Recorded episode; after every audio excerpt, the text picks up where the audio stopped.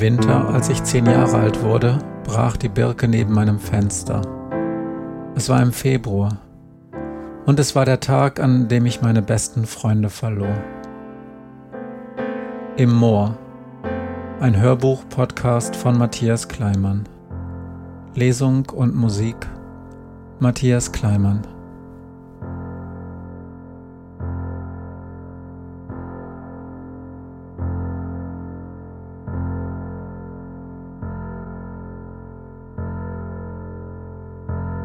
Spiel des Lebens.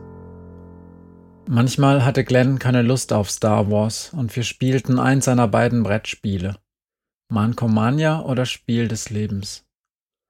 Bei Spiel des Lebens musste man nach Abschluss der Schule bis zur Rente möglichst viel Geld einsammeln.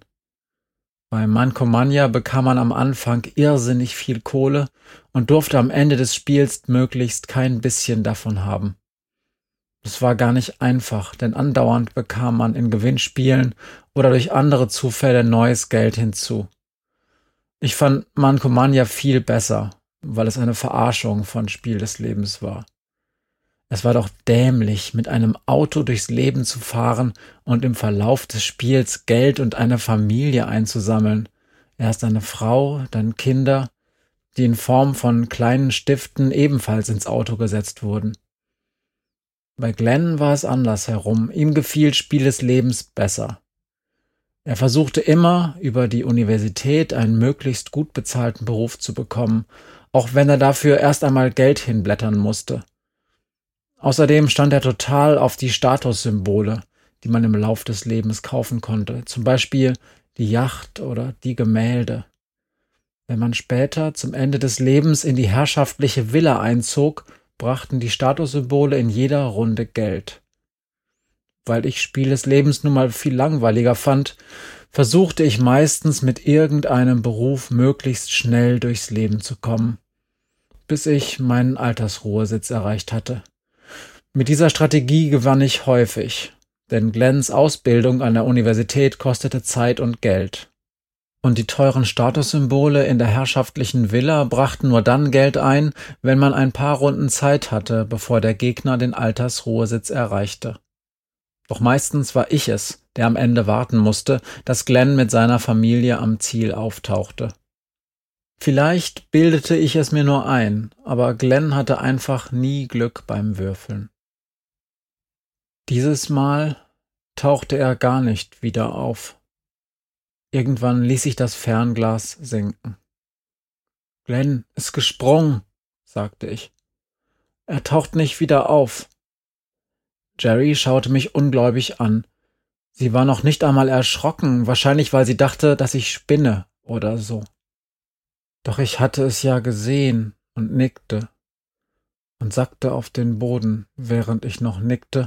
Meine Beine waren einfach weg. Jerry riss mir das Fernglas aus der Hand. Wo? schrie sie.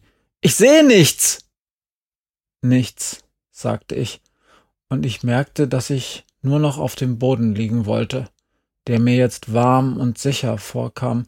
Ich fiel einfach durch alles hindurch, so wie manchmal, wenn ich mich müde ins Bett legte und immer tiefer in die Matratze einsackte, durch alle Decken, Laken, den Lattenrost und schließlich durch den Zimmerboden fiel in warme, schwarze Dunkelheit. Ein Engerling musste sich so fühlen, augenlos und sicher. Bis der Frühling kam. Andi, sag mir, was passiert ist, rief Jerry. Oder vielleicht schrie sie es auch, es war einfach gut, dass sie da war und ich ihre Stimme hören konnte.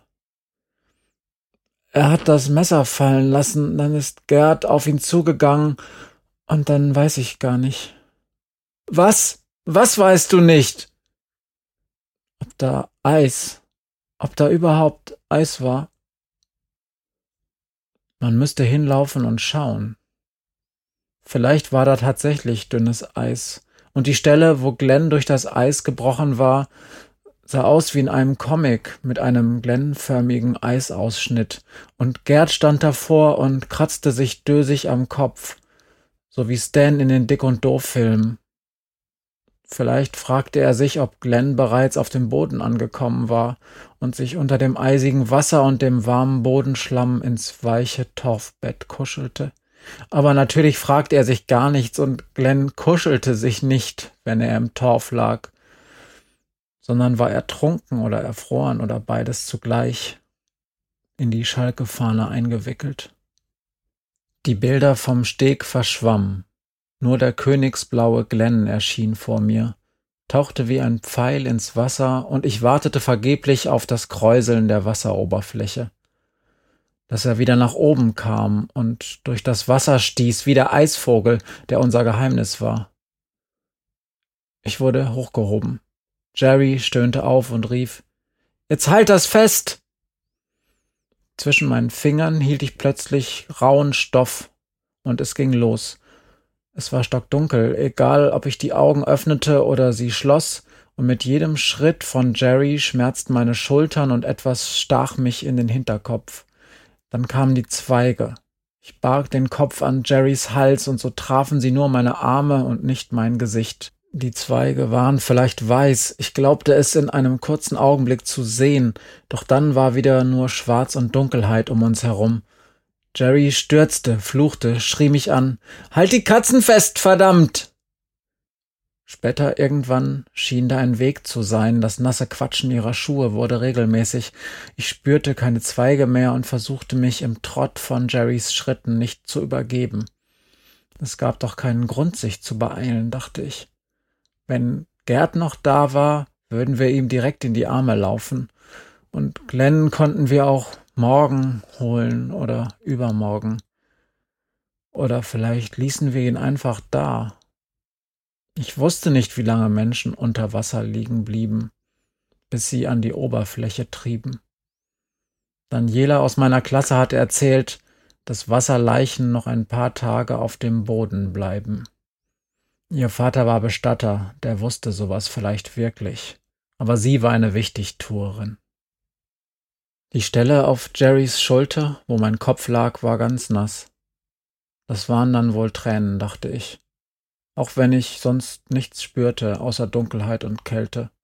Es musste schrecklich kalt sein, in diesem Wasser zu ertrinken, in der Schwärze zu versinken und irgendwann den Mund zu öffnen, weil man eher schwarzes Wasser schlucken konnte, als noch einmal aufzutauchen und die ganze Scheiße wieder zu erleben. Wir hatten Glenn nicht retten können. Auch dass Jerry seine Schwester und ich sein bester Freund war, hatte nicht geholfen. Es war unsere Schuld. Wir hatten besser auf ein paar Katzen acht gegeben als auf unseren Freund und Bruder. Jerry ließ mich auf die Planken fallen. Ich öffnete die Augen und sah direkt in das Licht der Laterne. Der Sack mit Battlecat und Cringer lag neben mir, der Stoff wölbte sich auf und ab. Im Inneren regte sich etwas. Der Wind war stärker hier. Hinter uns knarzten irgendwelche Äste. Sonst war niemand da. Wo? rief Jerry.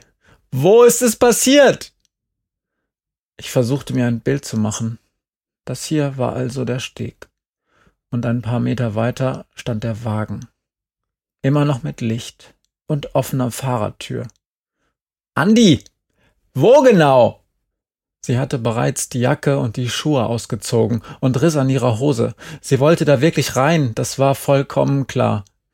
Du darfst nicht auch noch springen, sagte ich. Ich will ihn holen, du Arschloch. Sag mir einfach, wo du ihn zuletzt gesehen hast. Jerry hatte mehr Muskeln, als ich jemals vorher bei echten Menschen gesehen hatte. Ich hatte sie noch niemals ganz nackt gesehen, auch wenn Glenn und ich im Sommer bei uns zu Hause durch den Rasensprenger liefen, um uns abzukühlen, hatte sie nie mitgemacht. Das Hanteltraining. Sie hatte eine Brust wie ein Bodybuilder. Du musst versprechen, wieder aufzutauchen. Versprichst du das? Ich will in dieser Brühe nicht. Jetzt, jetzt sag schon. Ich zeigte auf die Stelle, rechts vom Steg, direkt neben der Spitze. Es ist viel zu kalt. Es ist Glenn. Jerry ließ sich langsam vom Steg ins Wasser gleiten. Irgendwer hatte mal erzählt, dass das Herz stehen bleiben konnte, wenn man in eiskaltes Wasser tauchte. Und da war wirklich etwas Eis um den Steg herum. Ich hörte ein leises Knacken. Doch Jerry blieb ganz ruhig. Ihr Gesicht war starr und sie hielt für ein paar Sekunden die Augen geschlossen. Das Laternenlicht flackerte, weil ein Ast sich vor dem Licht bewegte. Es war nur ein kurzer Augenblick, den ich zur Laterne sah, und Jerry war verschwunden. Das Wasser um den Steg gluckste und platschte an die Holzpfähle. Dann beruhigte es sich wieder. Einundzwanzig, zweiundzwanzig, dreiundzwanzig, wie Minuten. Das Zittern und Klacken des Klappzahlenweckers neben meinem Bett. Vierundzwanzig, fünfundzwanzig, tap, tap, tap. Ich hielt die Hände vors Gesicht. Ich wollte nur noch Jerry sehen, nichts anderes, nur ihre Augen, ihr Gesicht, ihren Mund, der irgendwas Falsches sagte, das richtig war. 26, 27, lieber Gott, bitte mach, dass sie nichts findet und wir nach Hause können. Im Sack zu meinen Füßen regten sich die Kätzchen. Ich steckte meine Hand hinein und beide lebten noch. Sie lebten. Sie kuschelten sich sofort eng an meine Finger. Was für ein Glück, dass sie noch lebten. Dann tauchte Jerrys Kopf auf. Sie zitterte und hielt die Augen noch sekundenlang geschlossen. 28, 29. Man sieht ja keine Farben in der Dunkelheit. Ich wusste aber, dass der Stoff in ihrer Hand weiß und königsblau war. Sie ließ ihn auf den Steg fallen, es klatschte nass und Jerry öffnete die Augen. Es sah ganz leicht aus, ihr Kopf war nicht im Wasser, sie konnte auf dem Moorgrund stehen. So flach war es. Du hilfst mir jetzt, sagte Jerry. Kannst du das schaffen? Ja. Das wird sehr schlimm, Andreas. Komm ganz nah zum Rand. Wir müssen uns beeilen. Sie hatte Andreas gesagt ganz wie eine Erwachsene. Dann war sie verschwunden. Das Wasser schloss sich wieder über ihrem Kopf, es platschte und gluckste an die Pfähle, doch dieses Mal blieb es in Bewegung, sie tauchte wieder auf. Seine Arme. Zieh jetzt. Hast du ihn. Auf drei. Er war überhaupt nicht schwer. Jerry schob von unten, ich zog, hatte meine Hände unter seinen Achseln, sein Rücken kratzte über den Rand, die Hose hing an einer Planke fest, aber Jerry löste sie. Ich zog ihn auf den Steg, bis auch die Nikes auf dem Holz lagen. Er sah überhaupt nicht aus wie immer. Dann kam Jerry. Andy, hilf mir.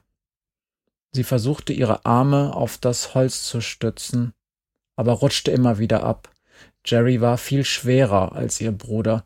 Ich half so gut ich konnte, zog an ihren Armen, doch sie war zu schwach. Da setzte ich mich an den Rand des Stegs, lehnte mich nach vorne, ganz, ganz nach vorne. Meine Hosenbeine reichten tief ins Wasser. Es war kälter als alles, was ich je gefühlt hatte. Jerry schlang ihre Arme um meinen Hals und ich zog sie dicht zu mir. Ich hielt sie. Jerry half nicht mehr, aber sie atmete an meinen Hals, schnell und schwer. Ich drückte mich mit aller Kraft zurück, Zentimeter für Zentimeter, bis es nicht mehr ging, dann rollte ich uns zur Seite. Sie lag auf dem Rücken, nur ihre Beine ragten über den Steg hinaus. Sie atmete und zitterte. Kümmer dich um Glenn. Da gibt es nichts. Jerrys Sachen lagen auf dem Steg verstreut. Ich begann sie mit ihrer Unterwäsche abzurubbeln, so schnell und stark es ging. Sie rührte sich kaum, immer noch war alles nass und Jerry zitterte. Ich holte ihre Jacke und dann fiel mir die Decke ein. In Kofferräumen lagen Decken für Zeug, das sonst alles verdreckte. Ich bin sofort wieder da. Der Wagen war leer. Die Fahrertür stand offen und das Licht im Inneren leuchtete. Gerd war verschwunden. Die Umzugsdecke im Kofferraum lag genau da, wo sie immer lag. Im Herbst hatte ich, wenn Christel uns zum Posaunenchor gefahren hatte, immer mein Tenorhorn neben die Decke gelegt. Auf der Decke lag dann Glens Trompetenkoffer, Jerry hatte ihren vorne auf dem Schoß. Jerry saß bei Glenn. Sie war ja schon dreizehn. Sie hatte in ihrem Leben bestimmt hunderte von Filmen gesehen, in denen Freunde oder Krieger oder Ärzte mit traurigen Gesichtern diese drei oder vier Wortwörter sagten. Er ist tot. Es ist zu spät. Es ist vorbei. Es tut mir leid. Zeitpunkt des Todes. Ich wickelte sie in die Decke ein. Sie war ganz sauber. Gerd und Christel mussten sie nach jedem Einsatz mit dem Handstaubsauger reinigen oder in die Waschmaschine stecken. Was für ein Aufwand. Was waren das für Menschen, die ihre Kofferraumdecken so sauber hielten und sich nicht wie Jerry ins eisige Wasser stürzten, wenn ihr Kind hineingesprungen war? Wie konnten sie so schwach sein, wenn sie ein so starkes Kind wie Jerry hatten? Und ein Kind wie Glenn, das ihre Stärke gebraucht hätte. Ich rieb Jerry mit der Decke warm und sie ließ es geschehen. Wo ist Gerd? fragte ich. Jerry schüttelte den Kopf. Er kann nicht schwimmen, flüsterte sie. Er hat panische Angst davor. Mama sagt, es kommt von früher. Er ist sein Vater, verdammte Scheiße. Er muss doch sein Kind retten. Er muss lachen vor Glück, wenn er die Möglichkeit bekommt, seinen Glenn zu beschützen. Das ist doch das Einzige, was zählt. Er ist ein schlechter Mensch, Jerry. Warum ist er so ein schlechter Mensch? Jerrys Gesicht konnte ich nicht trocknen. Sie zog mich zu sich heran und legte ihren Kopf auf meine Schulter. Wir weinten. Um uns herum war nur das Knarren von Ästen zu hören und das Glucksen des Wassers an den Pfählen, wo das Eis gebrochen war. Und ganz weit weg, wie fernes Meeresrauschen, die Autobahn nach Hengelo und Enschede, wo Mama und Christel einmal an einem Samstag mit den Landfrauen hingefahren waren, um Käse auf dem Markt zu kaufen. An dem Tag hatten Glenn und ich zusammen gespielt. Mein Vater hatte für uns Kinder viel zu klebrigen Kartoffelbrei gekocht, weil er nicht wusste, dass man Kartoffelbrei nur stampfen, aber nicht pürieren durfte. Es war im ersten Jahr gewesen, als Jerry, Glenn und ich Freunde geworden waren. Unsere Einfahrt war noch nicht gepflastert und hinter unserem Haus wo jetzt der Lärmschutzwall zur Landstraße aufgeschüttet und dicht mit Bäumen bepflanzt war, lagen große Haufen Erde und Bauschutt mit tiefen Löchern in der Mitte. Es war irgendwann vor Weihnachten. Eine Woche lang hatte es geregnet und die Löcher hinter unserem Haus standen voll Wasser. Glenn, Marike und ich gingen nach dem Mittagessen nach draußen. Wir hatten Gummistiefel und Regenhosen angezogen und spielten Piraten am Rand der Wasserlöcher. Dann war Jerry dazugekommen. Sie hatte einen völlig verdreckten Maurerkübel aus dem Haufen mit dem Bauschutt gezogen und ihn auf das größte Regenwasserloch gesetzt. Das Wasserloch war bestimmt nicht groß, aber damals kam es mir vor wie ein kleiner See. Wir drei Jüngeren, Glenn, Marike und ich, stiegen in den Kübel und Jerry zog uns darin wie in einem Schiff über den See. Das Wasser schwappte ihr in die Gummistiefel, doch das war egal. Sie spielte zwischendurch auch, dass ein großer Sturm aufgezogen war und wackelte gefährlich von beiden Seiten am Kübel. Glenn hatte natürlich Angst, wie immer, aber Marike juchzte die ganze Zeit und das war so ansteckend, dass erst ich und dann auch Glenn anfingen zu lachen und das Pippi Langstrumpf-Lied von Seeräuber Opa Fabian zu singen. Eigentlich hatten wir uns von dem Lied nur die drei Zeilen gemerkt, die vom Kotzen handelten, und die sangen wir dann auch die ganze Zeit. Seeräuberoper Fabian kotzt bei jedem Sturm ins Meer, mehr als einer essen kann. Als Christel und Mama spät nachmittags mit kiloweise Käse nach Hause kamen, lagen wir alle in Unterwäsche bei uns im Wohnzimmer auf dem Sofa unter der großen grünen Kuscheldecke und Papa spielte auf der Gitarre, als die Römer frech geworden. Dabei sang er den Text auf Plattdeutsch. Wir verstanden kein Wort, aber ich wusste ungefähr, worum es ging. Der Hermann vom Hermannsdenkmal, das immer gesperrt war, wenn wir dort spazieren gingen, hatte irgendwann die Römer besiegt, und von dieser Schlacht handelte das Lied. Und auch wenn wir es nicht verstanden, bei Sim, Sirim, Sim, Sim, Sim, Sim sangen wir alle immer mit. Es war eigentlich keine große Sache. Aber Glenn erzählte noch sehr oft von diesem Tag. Vor allem davon, als Jerry aufgehört hatte, uns durch das Wasserloch zu ziehen und uns zwei lange Stangen in die Hand drückte, mit denen wir uns selbst vom Boden abstoßen konnten. Glenn bekam die eine Stange und ich die andere. Er war stolz wie Bolle, dass er nun selbst steuern konnte und gab von da an die Kommandos, damit wir beiden im Takt blieben. Bevor mein Vater uns ins Haus rief, weil es dunkel wurde, bevor wir uns im Wohnzimmer unter die Decke kuschelten, standen Glenn und ich am Ufer des Wasserlochs, und Glenn sagte, was für ein toller Tag. Jerry zitterte immer noch. Ich zog ihre Jacke an uns heran und legte ihr die Kapuze über den Kopf. Über uns hatten sich die Wolken verzogen und die Sterne funkelten am Himmel. Das nasse Holz neben uns glänzte im Schein der Laterne und auf einer der Holzplanken sah ich das Messer liegen. Es war tatsächlich meins, mein Märchenwald-Melle-Messer, das Glenn dort fallen gelassen hatte. Ich löste mich von Jerry und holte es. Die viel zu kleine Klinge war noch aufgeklappt und ich ließ sie zurück in den Griff springen. Der Plastikbeschlag mit der Schnörkelschrift auf der einen Seite des Griffes war abgesprungen. Glenn musste es, als mein Beutel auf der Decke bei Ramona lag, herausgeholt und mitgenommen haben. Das war die einzige Erklärung. Ich hielt das Messer hoch. Du hattest recht, es war bei Glenn. Aber Jerry schaute gar nicht hin. Ich kann dieses Lied mit dir singen, von dem ihr mir erzählt habt, wenn du möchtest, sagte ich. Jerry schüttelte den Kopf. Ich kann das nicht. Soll ich alleine? Sie zuckte mit den Schultern, doch dann nickte sie. Wenn du möchtest. Ich kann nur die eine Strophe. Egal. Sing. Ich ging zu ihm hin und hockte mich direkt neben seinen Kopf.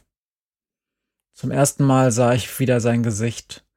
Es leuchtete weiß und seine Augen waren fest verschlossen. Es dauerte einen Moment, bis ich die Melodie wieder vollständig im Kopf hatte.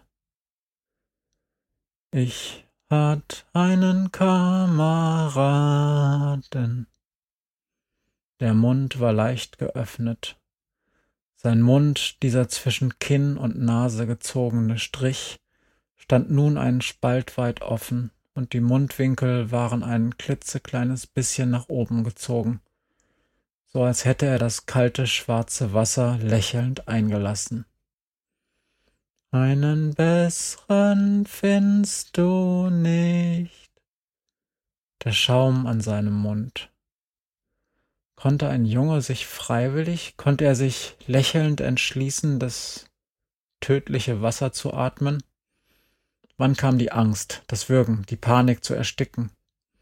War er noch einmal aufgetaucht? Hatte er seinen Vater auf dem Steg gesehen, wie er schrie und tobte oder flehend seine Hand ausstreckte, wie er fluchte, alles besser machen wollte, schwor, hatte er dann aufgegeben?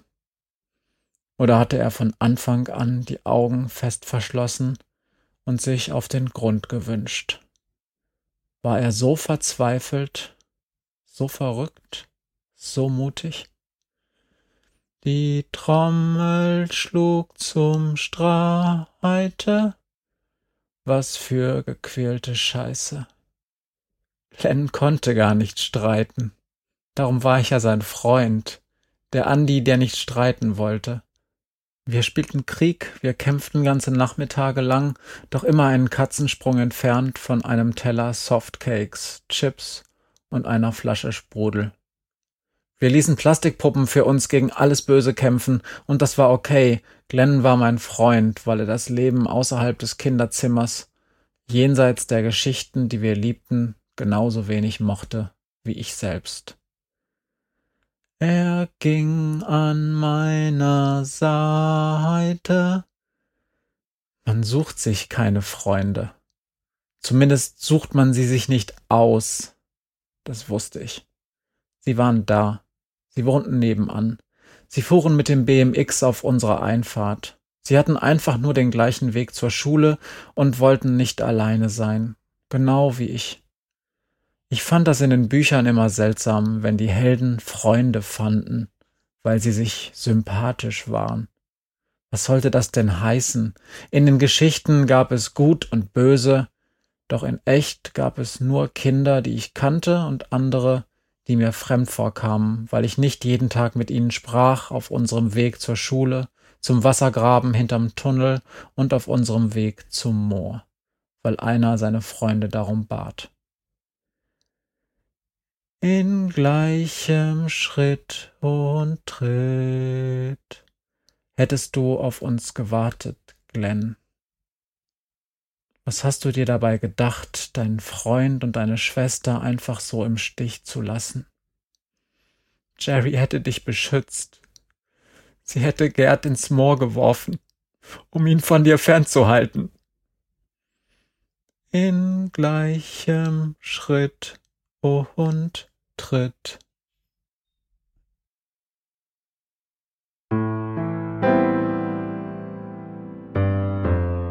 Das war im Moor Teil 16. Text, Musik und Sprecher Matthias Kleimann.